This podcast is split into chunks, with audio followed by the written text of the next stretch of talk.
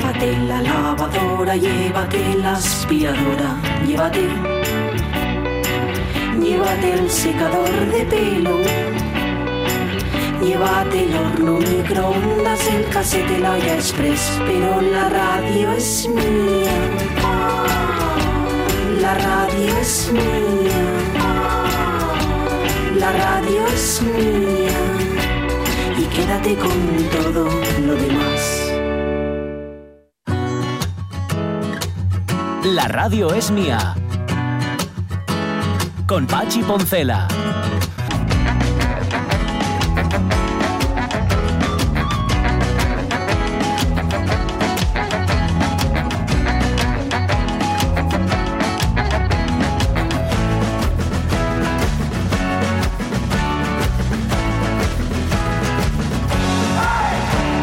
Las 12 y cuarto de la mañana dije que tenía tres palabras apuntadas aquí en el papel para que no se me olvidara de lo que quería hablar. Una era de la afición al fútbol, la segunda era la palmera, La palmera. que era. No la voy a cantar otra vez. Por ya la canté, no, ya la canto no la voy a no la canto más.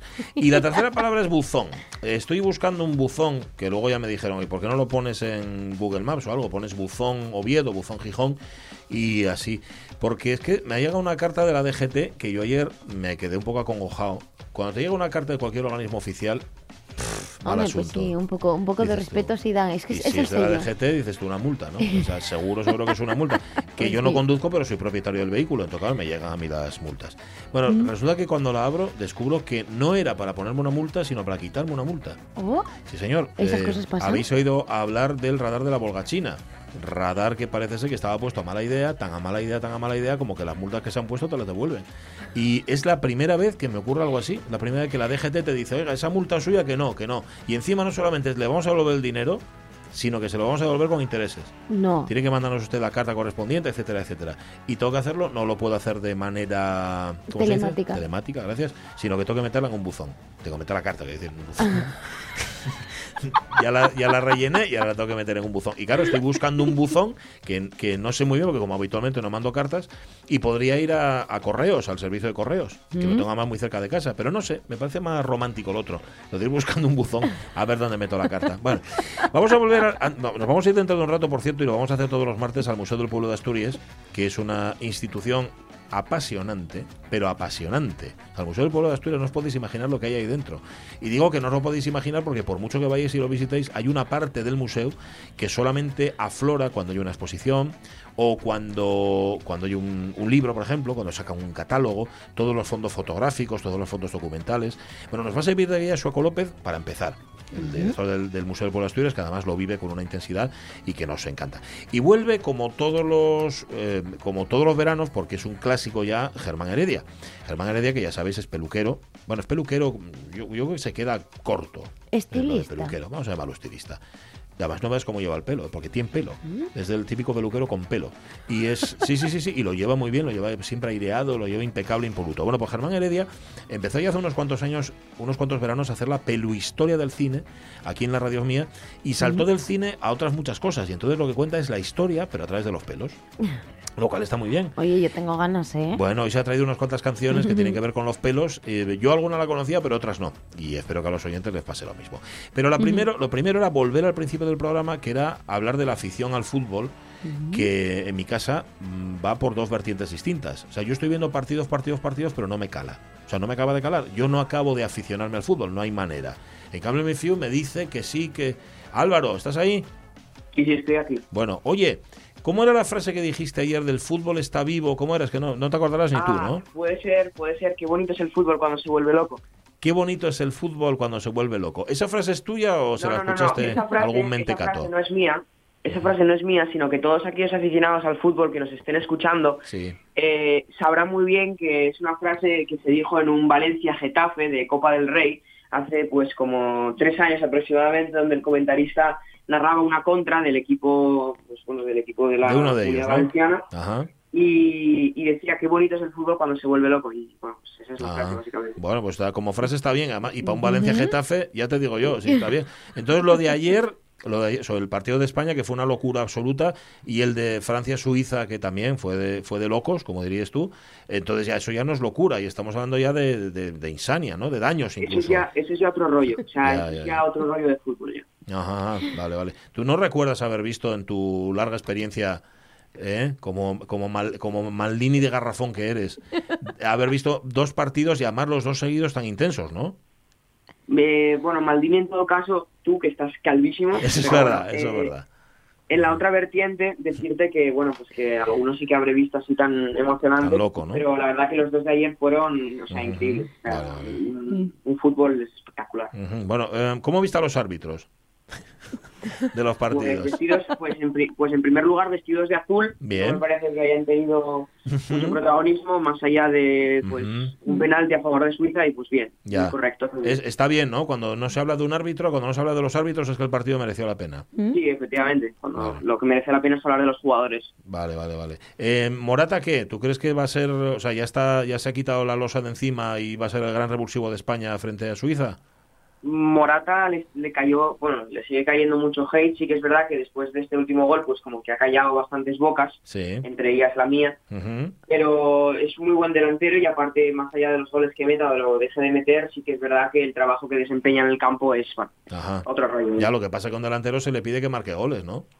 Sí, pero más allá de meter goles, la función de un delantero es también saber dónde recibir, saber Ya. dónde colocarse. Y bueno, Morata con el gol de ayer, aparte de otras dos llegadas muy claras a portería, pues hizo un partido estupendo. Ajá, bueno, como me alegro. ¿Hoy hoy qué tenemos hoy por la tarde?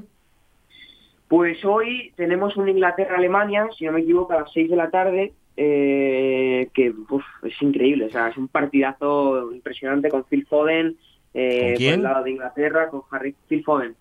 ¿Quién es ese?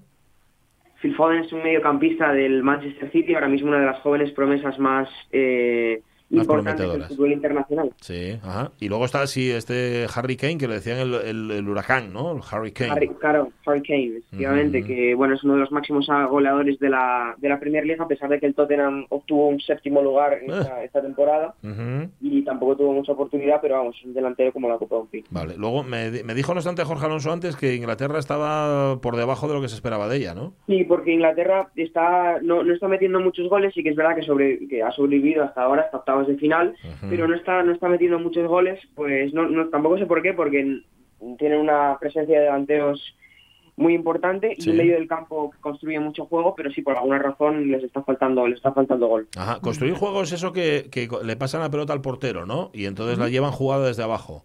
Es algo así, ¿no? Sí, bueno, podría decirse el tiki-taka, ¿no? De un poco de Guardiola. Bueno, sí, podría ser. Sí, vale, podría vale, ser. eso sería construir juego. Vale, y luego de Inglaterra-Alemania hay otro detrás que nos vamos a también a chupar, ¿no? Bueno, eh, ese, es- el siguiente que viene, yo Igual creo que no, es un ¿eh? A ver, el siguiente es un Suecia-Ucrania, que No, para mira. mí no es un... Perdona. Tampoco es un... No. No, no, no, no, pero escúchame, escúchame. El Suecia- Suecia-Ucrania parece ya. un partido menor, pero te pones a revisar nombre por nombre. En Suecia, Isaac, delantero centro, otro rollo, está haciendo temporada en la Real Sociedad. Luego nos vamos con Ucrania, Yarmolenko, que tiene aproximadamente 60 años y sigue jugando en el West Ham United y tiene una zurda que vamos. De hecho, ya no lo llaman Yarmolenko, lo llaman Marmolenko, ¿no? De, de lo duro que se Eh, puso. Sí, sí, puede Sí. ser, allí en Ucrania, sí. Ajá, puede ajá. ser, sí, sí, sí. O sea que es un partido que dices tú que merece la pena, pero aunque no lo vayamos a ver, ¿no? Yo creo, bueno, yo en primer lugar creo que sí lo vamos a ver No. y en segundo lugar creo que es un partido con expectativas muy bajas, pero que promete bastante. Vale, vale, vale. Bueno, eh, yo es que, ¿sabes qué pasa? Que mañana ya quedo de vacaciones. O sea, mañana todavía vengo aquí a la radio y todo lo demás. Pero no sé, y hubiera estado bien, fíjate, haber empezado esta crónica del fútbol antes porque no lo haces mal del todo, la verdad. No, estás bien, te veo bien, te Bueno, veo. es que es que Es que qué, A ¿cómo mí, estás hablando, eh? es que qué. a mí el fútbol no me interesa para nada y, Pero y he estás escuchando escuchado a este cada chiquillo, palabra. le he ¿verdad? escuchado está, cada palabra. está muy bien, la verdad es que, la verdad es que promete. Eh, ah, vale, y ah, como no sé si vamos a poder hablar, o sea, en persona sí, porque claro, somos padre e hijo, malo sería, ¿no? Que no hubiera un diálogo intergeneracional entre nosotros. raro, sí. Sería un poco feo, desde luego también. Eh, da- hazme un... Porque, es- porque se juega, ¿cuándo es el partido de España-Suiza? ¿Es el, el sábado? Yo juraría que es el viernes. El viernes, vale. ¿Qué, qué pronóstico haces tú? ¿Qué pronóstico haces tú después de haber visto los Una dos porra. partidos ahí? Eso, sí, Bueno, una pues, porra, venga. O un churro, lo que prefieras. cuenta- a ver, a ver, teniendo en cuenta un juego de España como el que está jugando, con mucho toque de balón, Sí. con una Suiza que probablemente se encierra abajo y que a la mínima que tenga un contraataque nos la va a enchufar, como pasó con Croacia, Ajá. pues mi porra sería un 3-2. Ah, 3-2 para España, dices. Sí, o un 2-1. Yo creo Ajá. que a diferencia de un gol y ganaría España, sí, sí, totalmente. Vale, vale, vale. Bueno, y si pasa España, estos ya son cuartos, con lo cual iría a semis, a semifinales. Iría a semis, efectivamente, Vale. y se enfrentaría muy probablemente, eh, pues el siguiente partido es, eh, espera, déjame recordar, el otro partido que se juega es Inglaterra-Alemania, pues Sí. por lo tanto se enfrentaría Inglaterra o Alemania en semis, que bueno, es, es prácticamente imposible ganar a cualquiera de las dos. sí, ¿tú crees? A ver, también Croacia era su campeona del mundo, ¿eh? Ya, pero pero pero el nivel jugador por jugador, Croacia tiene mucho jugador joven, como pues por ejemplo Chantakar, Guardiol, son jugadores muy jóvenes, Livakovic, el portero del Dinamo, de- no, del- bueno, de la Liga Croata, juega en la Liga Croata, el portero suyo. Sí. Tiene- o sea, tiene jugadores muy jóvenes que sí que están empezando, pero que muchos de esos que jugaron en 2018 Sí. y quedaron subcampeones, como por ejemplo, bueno, Perisic que estaba percibido, tenía o había dado positivo, bueno, no pudo jugar, o bueno, otro Manjukic, por ejemplo, goleador de la selección croata, muchos Sí. de los que estaban en 2018 no pudieron jugar y perdió mucho nivel, pero Inglaterra sí que con, a, a medida que han pasado que han pasado que van pasando los años sí que va ganando cada vez más nivel tirando mucho de cantera de jugadores como Phil Foden como Phillips del Leeds United Ajá. como Pickford del Everton y bueno pues jugadores ya, con mucha ya- calidad como vale, te- Sterling vale, vale, vale, vale, que te estás poniendo ya un poco intensito y lo poco agrade lo mucho enfada, por ahí bien. Vale, nada más que eso. Oye, eh, el corte de pelo que te has hecho, yo creo que te queda bastante bien, ¿eh? Para- Eh, ha dicho. Caunedo que es refachero, que está, o sea, eso Sí, es bueno. ¿no? Está es que facherito. Caunedo Facherito. tiene mucha calle Tiene mucha calle, eso es verdad. Es un ser de luz, además, recuérdalo. Bueno, bueno pues gracias, Vale. gracias, hijo. Venga, pues gracias a vosotros tenemos, Hasta lente- tenemos lentejines hoy para comer, ¿no? ¿No? Digo, sí, ¿qué, qué me vas a contar? A mí me gustan mucho, mí, pero las que no quieras tú para mí, ya sabes. ¡Hala! Vale. Venga, Venga, cuídate. Adiós, adiós. Nada, al Mifiu, que para que veáis, esto es para que los oyentes comprueben lo que toca aguantar yo en casa. ¿Eh? Pero el es que empieza así con, no, estoy tal jugador y tal otro. Le, com- le compramos sí, un- una talluelina Sí. para que se suba encima cuando empieza a hablar de fútbol, para que pueda perorar él a gusto. Que la talluelina ya no la necesita porque ya es tan alto como yo prácticamente. Pero vamos, que para que se dé así un poco de importancia. Mm, hay que decir también que él no oye como los que saben que ven partidos. No, no, él juega al, FIFA. él, juega, él juega al FIFA. Y luego escucha a todos estos que salen el ay, los TikTokers y los YouTubers y no sé qué historia. Ay, señor. Pues nada, 12 y 26 minutos de la mañana, vamos al museo.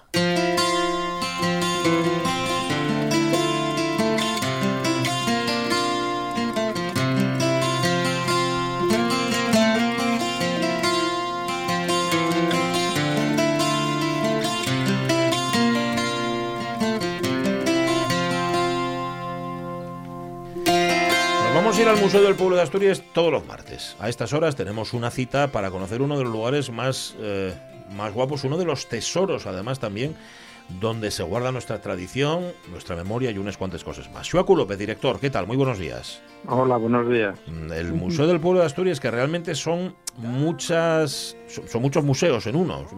Digo, estoy mirando ahora mismo el complejo y hay tanto, tanto para ver que, que, que y mucho. O sea, que no, que no lo vamos a abarcar en un verano, me da la impresión, ¿no?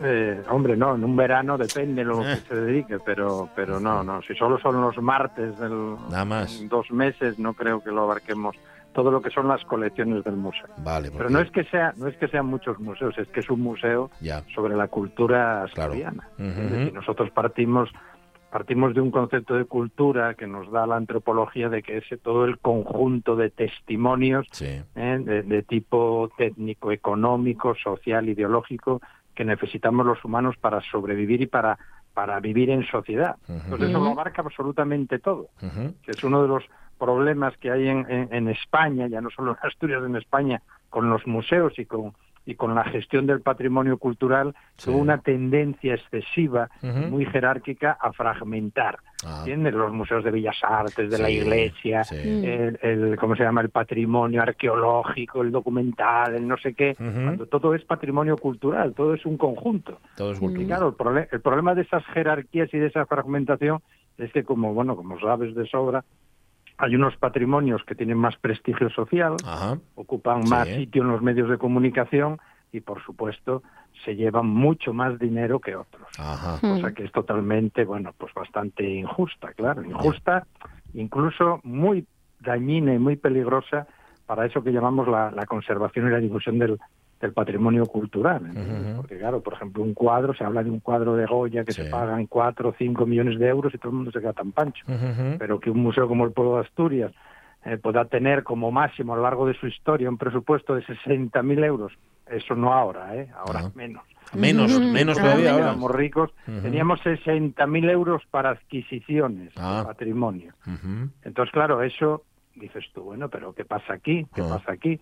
¿Eh? Con todo lo que abarcamos. Es verdad que nosotros ahora, el resultado de estos años, de estas últimas dos décadas, por muchas, por varias razones, pues hoy las, las donaciones y los depósitos pues superan ampliamente a las, a las compras, a Claro. las compras. Pero en un principio, claro, en el año 92, cuando empezó esta segunda etapa eh, de la vida del Museo del Pueblo Asturias, Sí. hubo que comprar, porque en el año 92, 93, 94 a nadie en Asturias se le ocurría donar nada al Museo del Pueblo de Asturias, porque no reunía condiciones, no daba Claro. confianza. Mm. Y aparte, bueno, la y a- cosa cambió, cambió Claro. mucho en estos últimos años. Es que a- aparte que el- en el 68 es cuando se crea el museo, pero claro, también es que ha cambiado el concepto de esto que tú me contabas, Sí. de, de- de cultura, sí. de patrimonio, etcétera, Sí, etcétera, no era el mismo que en el 92 o que lo que tenemos ahora, ¿no? no, en el 68 tenían muy claro lo que tenían, lo que querían, tenían muy claro lo que querían, el tipo de museo etnográfico, muy volcado en la vida campesina, en la promoción de la cultura asturiana más, más rural, vamos Sí. a decir así, la,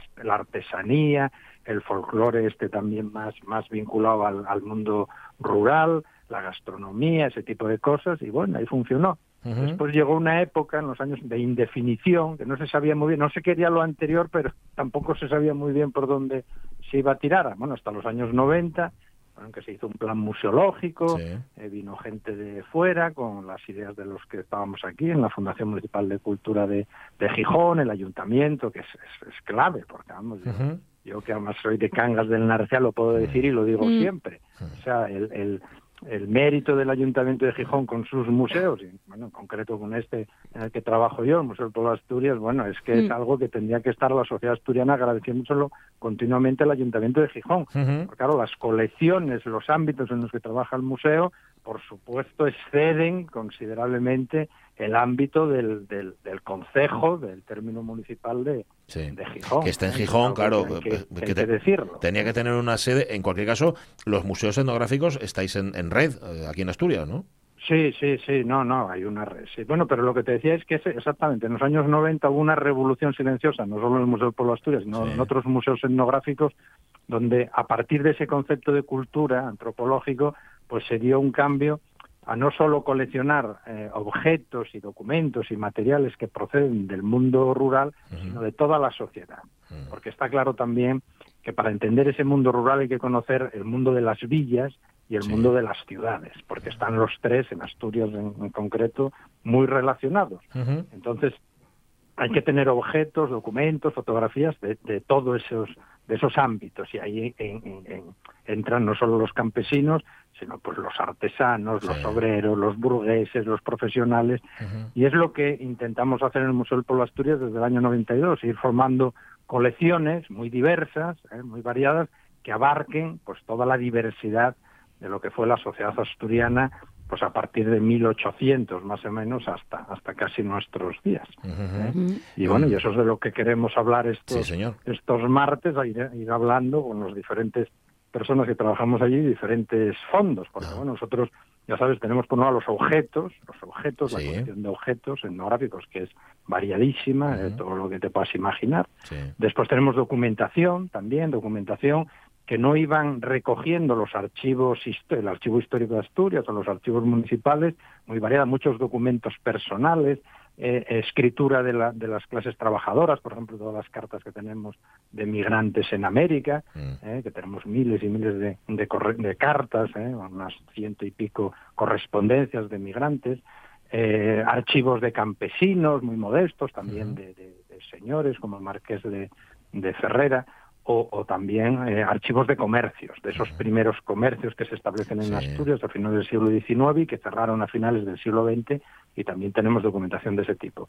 Después está los testimonios orales, primero estuvimos muy volcados en lo que es la tradición oral, la literatura, los conjuros, los romances, todo ese mundo de la tradición oral, pero ahora tenemos allí el archivo de historia oral Sí. en colaboración con la Universidad de Oviedo y, y nos dedicamos más bien a recoger testimonios eh, de memorias orales y todo esto. Y después está ya el gran mundo de la imagen, eh, que por un lado abarcamos en, en los grabados, en las artes gráficas, en los carteles, en todo ese, ese mundo que está en la documentación y en la fotografía. Claro que es uno de los bueno de los grandes, vamos, a Vamos. decir así, éxitos y de los grandes trabajos que hicimos en el museo, donde pasamos en el año 92 de tener 22 fotografías a tener ahora más de 2 millones de Ve- imágenes. perdón, De todos los- 22, 22, o sea, pasaste de 22 fotografías. fotografías había en el año 92 Ajá. que eran fotografías en blanco y negro de un concurso que se había hecho en los años 70 de fotografía. Un Ajá. concurso y los que habían participado en ese concurso o los premiados, pues esas fotos eran las únicas que había en el Museo del Pueblo de Asturias en el año 92. ¿Y pasasteis a cuántos millones? ¿Dos millones? A dos, más de dos Más de millones, dos millones. tenemos ahora. Madre, en 30 Si años. No paramos de ingresar archivos. Cuando digo esto, uy, la gente se asombra, pero claro, hay archivos de 400 fotografías, como puede ser el de Fritz Kruger, que es fundamental para entender la, eh, la vida rural asturiana en el, en el suroccidente a principios del siglo, a archivos como el de Valentín Vega, que tienen 71.000 negativos, Claro. o el del hermano de Gonzalo Vega, que tiene 300.000, a la boda de Asturias, que serán unos 200.000 fotografías. Pues bueno, empiezas a sumar Claro, y os, y os de lueje, de montañeros, de antropólogos, de fotógrafos profesionales, de aficionados, de familias. ¿eh? De- ya te digo, tenemos de periódicos, aparte de la Voz de Asturias, el del Progreso de Asturias, de La Habana, que lo, Sí. que lo fuimos trayendo de, de Cuba. Bueno, es el- el- la prensa, tenemos una parte del archivo fotográfico de la prensa, y, bueno, ya te- y no paran de llegar archivos les vamos continuamente y muchos ya por donación. El de, el de Vélez, el También. fotoperiodista, el de Bilbao, Joaquín Bilbao, también. que entró hace poco. Entonces, claro, son archivos muy voluminosos. El de Vélez son pues pues más de 200.000 fotografías. Vélez estuvo haciendo fotos desde finales de los años 40 hasta, bueno, una semana antes de morirse. Y, y que hay que guardar, hay que guardar, es decir, hay que almacenar, pero hay que cuidar, hay que documentar, hay que digitalizar, etcétera, Hombre, etcétera. Que claro, sigue el trabajo donde- gordo, claro, no yo tenerlo. Ese es el trabajo gordo y nosotros en la fototeca solo hay dos personas. Después tenemos la ayuda bueno, siempre de, de- de las est- estudiantes que van a hacer las prácticas Madre mía. o de una escuela, la escuela taller de Gijón de digitalización que ahí, Mm. eh, eso fue una gran ayuda. Sí. Entonces, bueno, se van a digitalizar. Nosotros tenemos, sea, documentos, no me acuerdo ahora si son 300 y pico mil entre documentos, objetos y fotografías sobre todo, ¿eh? y hay muchas colgadas que se pueden consultar en el, en el fondo que, en como fon- fondos.gijón.es, Ujú. y ahí se pueden mirar miles y miles de fotografías que están digitalizadas y colgadas, pero hay muchas que no están todavía documentadas y bueno, poco a poco hay mucha gente colaborando Sí. por ejemplo, el archivo de Valentín Vega, ¿eh? José Manuel Rodríguez Calleja, un maestro jubilado, pues lo digitalizó entero, 71.000 fotografías que fue haciendo él y a la vez iba digitalizando y consultando, porque el fruto de ese trabajo que él hizo son ya dos publicaciones que, que hicieron en, en Sotrondio y en la cuenca minera con fotografías de ese archivo. Claro, es la única manera de conocerlo Claro. en profundidad. La obra de un fotógrafo, lo primero es tener el archivo, es lo fundamental, porque si no ya es dam- damnatio memoria para ese pobre fotógrafo si no se conserva el archivo. Totalmente. Y lo segundo es la digitalización, y si encima la hace alguien que conoció al fotógrafo, que es de la zona, ¿eh? y, y ya digo, ya el resultado fueron ya dos publicaciones que tuvieron mucho éxito en, en los lugares de donde son las, las fotografías, que es el Entrego, Sama, La Felguera, toda esa zona.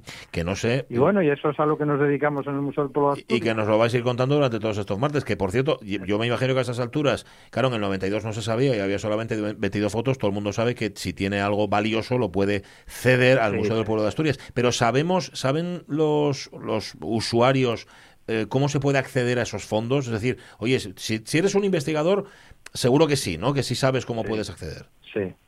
No, no, vamos. Un profano, uno, uno que no. Uno que Sí, no sí, sepa. sí, estamos completamente abiertos. Nosotros a través o bien del teléfono o a través de la dirección de correo electrónico de museo museopa@gijón.es Ujú. se atienden, oye, todas las consultas que se puedan atender, porque es verdad que hay gente cuando oye esto de los millones de fotos, enseguida te llaman, no, es que en la entrada de mi pueblo había unos árboles y ustedes no tendrán una foto. Pues no, no eso es muy difícil, porque sí, hay, peticiones de este tipo, porque la fotografía es muy es muy cabrona a veces, ¿eh? es muy selectiva. Hay muchísimas fotos de retratos, muchas fotos en Gijón de la playa, del muelle, pero si quieres fotos de barrios obreros, de cosas de ciertos ámbitos de la vida más oculta, más ¿eh? Más pobre, ¿eh? los pobres siempre tuvieron menos acceso a la fotografía que, que los ricos, entonces ahí es donde empiezan a surgir dificultades. Pero bueno, nosotros hoy, ahora en este momento en el museo, cualquier asunto que se nos ocurra, en general, en sí. general, cualquier asunto que se, se nos pase por la cabeza, podemos hacer exposiciones de, de fotografía. Ahora tenemos, bueno, una de, en Hola, este momento, bueno, y el museo está abierto, eh, hoy que es festivo en Gijón, el museo está abierto, pero vamos, tenemos eh, una, estamos preparando una exposición sobre- para finales de este año que es sobre la fotografía escolar en Asturias. que Ah. que tenemos muchas imágenes de esas fotos de Claro. escolares que tenemos desde 1870, bueno, hasta casi la actualidad. Pues vamos a hacer un repaso a eso. Y bueno, ya hicimos exposiciones de ese tipo muy variadas, una dedicada al fútbol y fotografía, a, a- automóviles y fotografía, y los de retratos con animales, retratos con animales, que es una exposición que, que es probable que este el año que viene, vamos, dentro de unos meses, bastantes meses, la llevemos a, a Madrid, al Museo Nacional de, de Antropología. porque, Ujú. eh, Retratos con animales, la relación de los humanos bueno. con los animales a través de la fotografía. ¿Con qué animales nos retratamos más? ¿Con quiénes nos retratamos menos? Y, bueno, y cómo hacemos esas fotos. Ujú, bueno. Y Y, y esperemos que esta sección sirva para eso, para que se conozca más y mejor el Museo del Pueblo de Asturias, que no son muchos, que lleve uno y que está a disposición de los asturianos, que lleve de lo que se trata, Mm, guardando, difundiendo, protegiendo también nuestra nuestra memoria. Shuaku, tenemos cita, tenemos cita el martes, contigo o con quien tú digas, porque ahí estáis unos no, cuantos no, trabajando. sí, ¿eh? no, no, participará todas Vale. las personas, los Vale. técnicos del museo serán los que vayan hablando de sus fondos. Fenomenal. ¿eh? Pues para, para- que sea una cosa más variada. Para nosotros va a ser un placer. Cuídate mucho, Muy gracias. Bueno, hasta luego. Hasta, Hasta el martes entonces. Adiós, adiós. nada más pienso en ti, cada vez tengo más ganas. Mira, aunque solo sea para ir a dar un paseo, el Museo del Pueblo de Asturias ya si me dice, no me, mira, no me apetece meterme, ¿sabes? A ver, doy un paseo por ahí y al recinto ya merece la pena. Pero yo que si encima tienes ganas de, de aprender, de enterarte, de, de saber un poco más de lo tuyo, o sea, de lo nuestro, pues es una, es una auténtica delicia el Museo del Pueblo de Asturias. Y como decía Joaco, un lujo, ¿eh? Un lujo a nuestra disposición. Sí, sí, porque oye, mantenerlo, eso cuesta perres, eso ya te lo digo yo. Así que nada, las 12 y 41 minutos de la mañana. ¿Estuviste alguna vez en el Museo del Pueblo de Asturias? No, Vale. bueno, y si estuve, no, No lo te recuerdo. acuerdas, ¿eh? Bueno, pues tienes que ir. Vas, un día, avísesme. Le avisamos a Suaco y, y llévanos él por ahí de paseo. Nos llevamos a Caunedo y a Pablo. No, eso no. Vamos, Suaco tú y yo, nada más. Ellos no ellos interesa. Ellos con comer sus chasques y sus porquerías Nos llevamos bastante. chasquis así uno a uno en el suelo. Ay, sí, ¿no? Como las amiguitas. 12 y 41 minutos de la mañana. Ya sabéis que desde hoy se pone en marcha, se ponen en marcha las playlists de la radio mía en Spotify. Que esta, de la que os vamos hablando, de momento, de los que vamos a ir hablando, to- bueno, de las que ya empezó a hablar, de esta lista ya empezó a hablar Jorge Alonso en la eh, hora anterior de la radio mía, todavía no va a estar disponible. Porque lo que hacemos primero es que la escuchéis en la radio y una vez que ya la habéis escuchado en la radio, pues entonces ya, ya se publica. Ya se puede Claro, escuchar en y ahí tú ya la escuchas en el orden que quieras, pero aquí el orden de momento lo marcamos nosotros. Empezaba Jorge Alonso con los delincuentes, con ese encuentro entre lo payo y lo gitano, en el que Kiko Veneno empezaba a esposigar, pero realmente el esposigue de Kiko Veneno vino con este disco.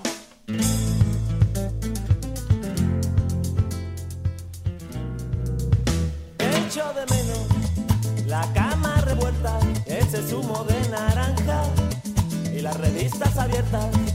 Y en el espejo ya no encuentro tu mirada, no hay besos en la ducha, ni pelos, ni nada. Y entre nosotros su muro de metacrilato no nos deja olernos, ni manosearnos. Y por las noches todos cambio de postura y encuentro telarañas por las costuras. Lo mismo te echo de menos, lo mismo que te, echaba de. Si Si tú no te das cuenta de lo que vale, el mundo es una tontería.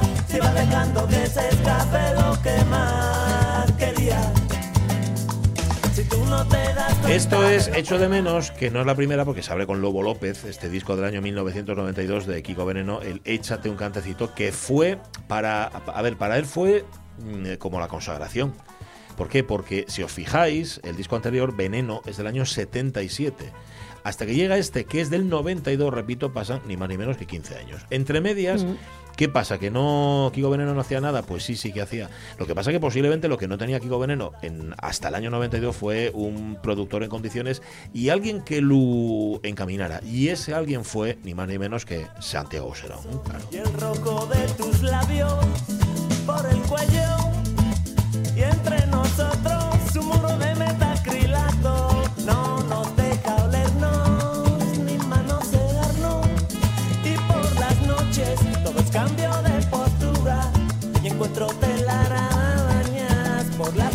Y le dice a Auserón, bueno, Auserón le dice varias cosas a Kiko Veneno. Primero, que tiene que, que dedicarse a escribir, es decir, que tiene que hacer un disco todo con canciones suyas y canciones además, como decía antes Jorge, con ese humor entre lo tierno, lo absurdo, lo surreal, pero que te lo crees además. ¿no? Hay mucha poesía también en los ripios, por así decir, de Kiko Veneno. Primero, que tiene que escribir. Segundo, que tiene que aprender a cantar.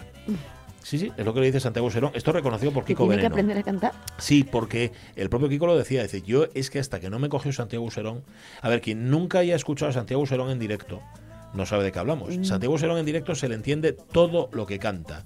Todo, absolutamente todo, desde la primera hasta la última sílaba. Incluso en recintos que son muy poco agraciados. Yo, por ejemplo, lo recuerdo en... do- sí, porque hay, que tener una acústica espantosa. Yo lo recuerdo en la Plaza de Toros de Gijón y en Poniente, en Gijón, que son dos sitios donde de verdad o tienes a alguien muy bueno sonorizando o aquello suena como suena. Sí. Peor las mestas, ¿eh? Todavía. Pero bueno, el caso es que eh, en los dos, Santiago Serón sonaba no. O sea, es que lo entendías todo. Con lo cual, Kiko Veneno aprende a cantar.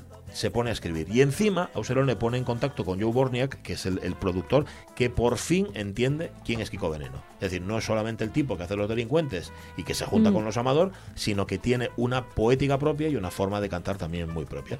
Y de ahí nace, échate un cantecito, que déjame ver si encuentro yo cifras de ventas, pero Echo de menos el crujir de tus tostadas, sentir por el pasillo tu gato que araña. Y en mi camisa llevo tu aroma preso y el rojo de tus labios por el cuello. Y entre nosotros un muro de metacrilato no nos deja olernos. Pues mira, estoy buscando, estoy buscando, pero no. La verdad es que no encuentro cuántas vendió, pero vamos, tuvo que haber vendido lo que quiso y más con este disco, porque fue una auténtica revolución. Y como decimos, para él fue, eh, él ha nacido una estrella. O sea, a partir de ese momento, Kiko Veneno ya sería Kiko Veneno. Si tú no te das cuenta de lo que vale, el mundo es una tontería. Y es cierto, estoy leyendo aquí una crónica de una página web que se llama lafonoteca.net, donde habla de que este disco es un disco muy alegre, pero también es un disco muy, muy melancólico. Las cosas que se cuentan aquí, las historias que cuenta Kiko Veneno, tienen todas un perfil un poco amargo, mezclado con esa alegría musical. Sí, sí, totalmente. Todo el tiempo. Es que cualquier canción, empezando por la primera, por Lobo López, es que las estoy repasando todas y digo, pues sí, sí, es que todas son melancólicas. Y no vamos a poner la siguiente, porque esa se la quiero yo dejar a Jorge para mañana, que también, que es la última, es con la que cierra Échate un cantecito. Pero es que cualquiera que cojáis tiene ese, ese puntillo, ese, ese regustillo, que forma parte, insisto, de esa ternura de Kiko Veneno, ¿no? Ese humor tierno. Un humor agridulce, Sí, tierno, sí, sí, sí. muy, muy agridulce, Kiko Veneno. Pues nada. Em, aparte que este disco, y esto ya va en lo personal, es, ya digo, del 92. Yo llevaba por entonces dos añinos en la radio. Kiko Veneno vino a cantar al Náutico, pero no fue en el 92, yo creo que fue un pelín más adelante. Igual fue al verano siguiente, en el año 93. Y me acuerdo que llevé a, a amigos, bueno, sobre todo a gente de la radio más joven, gente de prácticas. Fíjate, que hoy son compañeros, por cierto, en la RTPA. ¿eh? ¿Y este año no has llevado a nadie? No lleva, no nos lleva a ningún sitio. ¿no? Te, dije que te iba al Museo del Pueblo de Asturias y dijiste que si íbamos con Caunedo, que si no sé qué. Si en esas Claro. condiciones no voy. Bueno, me acuerdo que los, los, los que hoy son compañeros y entonces estaban en prácticas en la SER, dije, ¿pero qué nos trajiste a ver? ¿Pero qué es esto que estamos? Les pareció espantoso. ¿En serio? Kiko Veneno tiene que, tiene que entrarte. o te gusta o te O te, encanta. o te gusta o te encanta, totalmente. así. No quieres que lo dije O te gusta o te encanta. Lo dije más. Bueno, no, no, no, bien dicho, está muy bien. 12 y 48 minutos a la mañana, inauguramos playlist, las playlists. Las playlists, las ¿Dónde pongo la S? ¿Delante o detrás de la T? Detrás. Play, no, y delante. Playlists. No. Porque son varias. Ah, ah, sí, playlist. Claro. Está playlists de, la radio mía que todavía no rellenamos hasta que no lo contemos aquí en la radio. Así que nada. Pues mira, no lo sé. Igual resulta que si en su peluhistoria Germán Heredia nos trae canciones, igual hasta las podíamos añadir, yo qué sé.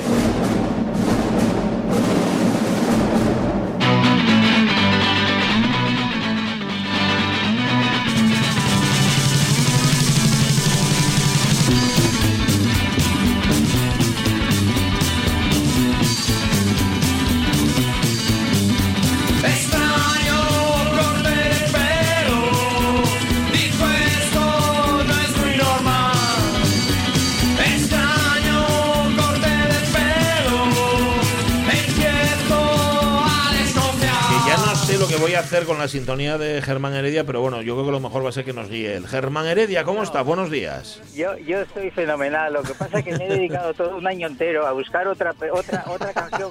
Otra peor. o- no, ya no, ya no digo ni mejor ni peor. Digo igual, igual de ofensiva para los oídos que la que tú me pones todos los años. Te tengo que, tengo que decirte una cosa que a lo mejor tú desconoces, que es que esta canción no la elegí yo, esta canción la eligió Sonia Avellaneda. Que no sean Bueno, pamito bueno. les culpes, ¿oíste? No, no, eh, oye, está bien que lo digas porque yo siempre te dije que, que- o sea, yo siempre te las echaba a ti las culpas. No. Que tenías animadversión, No. ¿vale? Por culpa de tu, de, de tu extensa cabellera que te metas con cierto tipo de, de peluquería. ¿Entiendes? O sea que está Oye, claro una- que, que- que Pre- está bien que hagas esa salvedad. Muy Vale, importante. pregúntate voy a hacer, eh, ¿alguna vez va un calvo a Gerclen, alguna de tus peluquerías? ¿Van calvos a hacerse algo al pelo? Por supuesto. Ah, Hombre, van, van a pelarse todavía más. O sea, algo de pelo les, les sale por arriba y por abajo. Ya. ¿Vale? Por los laterales, por Sí. todos lados. Y bueno, todo eso hay que, hay que quitarlo. Hay que Sí, pasarle sí, la maquinilla al cero más o menos una vez al mes. Una vez al mes, Sí, una vez al mes la Vale. gente suele venir a, a- a quitarse también el exceso de barba. eh, pues, nada, pues nada, una, una se, se le pasa la maquinilla al cero y el otro al menos uno, más o menos. Vale, o menos vale, 0,5. para Vale, ahí- un poquito, sí. un poquito de pelo en la barba y nada de pelo en, en la parte del cerebro. La parte del cerebro. Por fuera, quieres decir, ¿no? Del cerebro. Vale, vale. exactamente, Eh, exactamente. eh, ¿Sabes lo que echa de menos? Yo antes iba, ¿eh? Ahora me pelo yo porque compré una maquinilla de esas que os hacen la competencia a los profesionales. Sí, Lo hago fatal. ¿Y sabes qué echa de menos a mi mujer? Que hacerme bien las patillas. O sea, que me Claro. queden curiosas, porque eso no lo hace cualquiera, ¿eh? Sa- ¿Sabes qué pasa? Que, eh, o sea, una cosa es el pelo de lo que va de la, de la oreja, por decirlo de alguna manera, hacia arriba, que prácticamente es el mismo cabello que, que hay en toda la masa craneal, ¿vale? Y otra cosa es la patilla, que sale mucho más dura, Sí. mucho más consistente, que es casi el mismo pelo de la barba, y es completamente diferente a uno a otro. Por eso cuesta un poquito más de trabajo, por eso sale primero esa parte de la patilla, que a veces algunos le salen como alerones, ¿vale? O sea, no le, no le sale Mm. nada por arriba y sin embargo por la patilla le van ensanchando, le van ensanchando, le van Sí, ensanchando, y bueno, pues eso es lo que sucede. Ajá, porque está como entre dos aguas, ¿no? Como entre pelo de la cabeza y pelo de la barba, ¿no? Sería. Me parece muy bien que esté como Paco de Lucía. Eh, entre dos aguas. Bueno. Oye, va- a ver, ahora tienes que demostrar que en efecto estuviste durante un año entero buscando canciones que sustituyeran esta sintonía. Ahora Sí, vas a tener que demostrarlo. Muy bien. O sea, que yo os mandé hace ya una semana pensando que iba a salir la semana pasada. Imagínate. Sí, bueno, bueno, esta vez, esta vez Mi ansioso, por empezar. Estaba totalmente ansioso. Sí. Oye, hay una canción extraordinaria Ajá. que hay que hay que marcarla un poco para lo que es antipe, o sea, para que no vayáis a la peluquería. Igual que los calvos con la maquinilla que os la peláis, Sí. ¿vale? Pues esa canción que hay que, que, que ahora mismo no me acuerdo. Póngola. sí os Póngala, póngala. Vale, vamos a ver, ponerla, póngala, venga. póngala. Vale, que- No va, no va. Vale, vale, A ver si ya está, ¿eh? Yo puse la primera que me mandó, a ver si. Empieza bien, ¿eh? Empieza bien.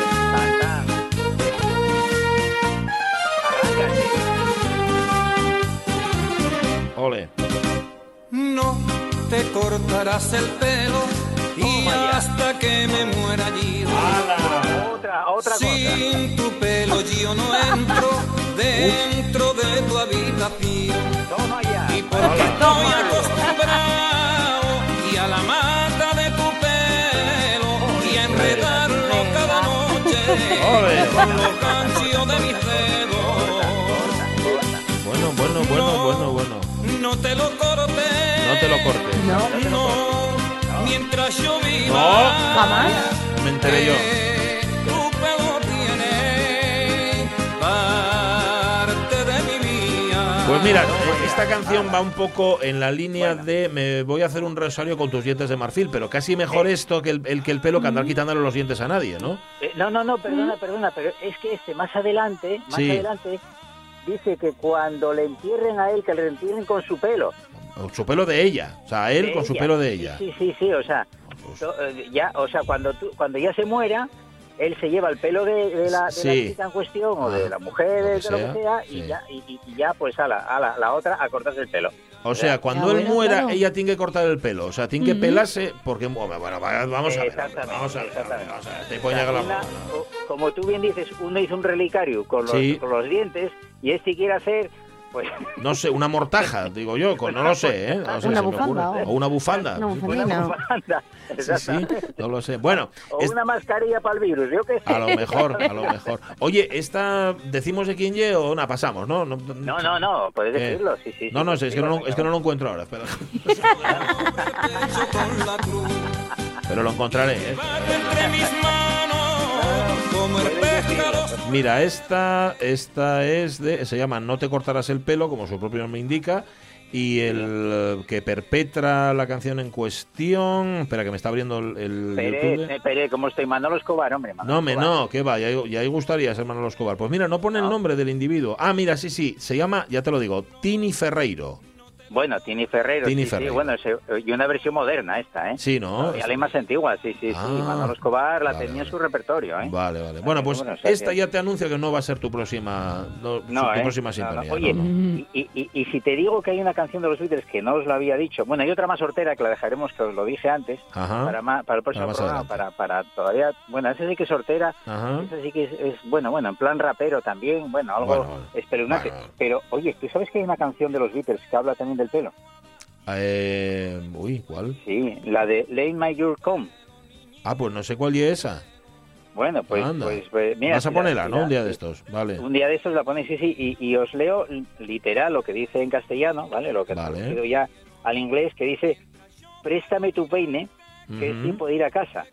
Tengo Ah. que pasar mi cabello, que es un desastre. Ah, O sea, vamos a ver, los Beatles, que esto se la copiaron a, a- a- a dos hermanos que eran Cars y Jay Perkins, ¿vale? Es un- Ujú. Ah, vale. bonito y que lo hicieron Vale, vale, mucho vale. mejor que los Beatles, para Sí. que veas tú que eh, no todo lo que hacen los Beatles.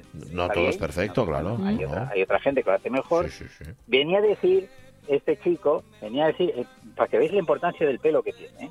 Bueno, este chico debía de estar, eso, enamorado de una chica también. Sí. ¿Y qué pasaba? Pues que, pues, pues oye, un revolcón. Un Ajá, revolcón bueno, oye, lo y típico. tenían que ir a casa de los suegros. Ah, ¿vale?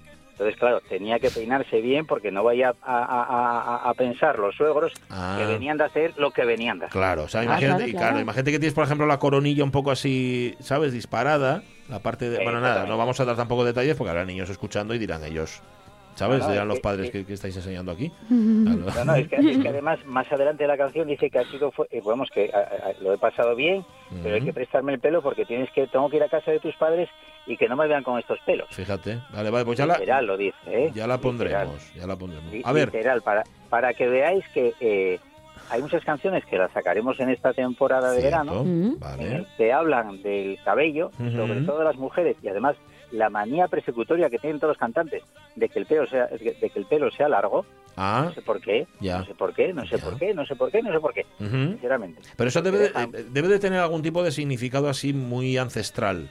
Igual el pelo largo es, no sé, síntoma de fecundidad o alguna historia de estas. Yo qué sé. Digo, ¿eh? Ahí lo dejo, no sé, puse antropológico. No, no, es así.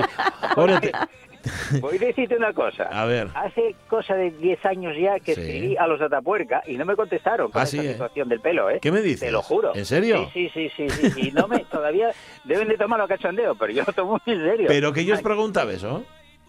Pues la importancia del cabello en el, en el Neandertal o cuando, o cuando apareció la raza humana. A ver Toma. qué importancia teníamos en el cabello. Ajá. No, no, eh, esto lo digo con toda la buena intención. ¿eh? O Sí, sea, lo sí, digo sí, además sí. en serio, que Bueno, yo creo, ya. como tú, que la importancia del cabello es vital en el desarrollo de la, de la, del De la ser humano civilización, ¿vale? sí, sí. y que algo algo eh, algo insignificativo aparte de la protección corporal Ujú. hacia el sol o hacia la protección de otro tipo de, de seres eh, de, de depredadores que había en aquel momento y que algo debería haber una vez que el, el- el hombre el ser humano el Homo sapiens o el neandertal lo que sea empieza a saber o en qué momento o en qué época Sí. cuando tú retiras el pelo de la cara puedes ver, tener mejor visión y encima también Ah. aparece el atractivo hacia la otra parte de, Fíjate. del sexo. Pues yo esto nunca, nunca bueno, lo hubiera pensado. Si te quitas el pelo de la cara, ves mejor al depredador y ves mejor a tu pareja. Eso no es ninguna tontería. eh, eh, Y en pues no hay general. ninguna tontería, por Sí, eso me gustaría, bueno, pues saber cómo fue el Oye, desarrollo ese. pues nada, algún día. Bueno. lo que digo, ni puñetero caso me. Nada, hombre, pero llegará, llegará. Oye, te quedaron aquí un montón de canciones. La semana que viene vamos a,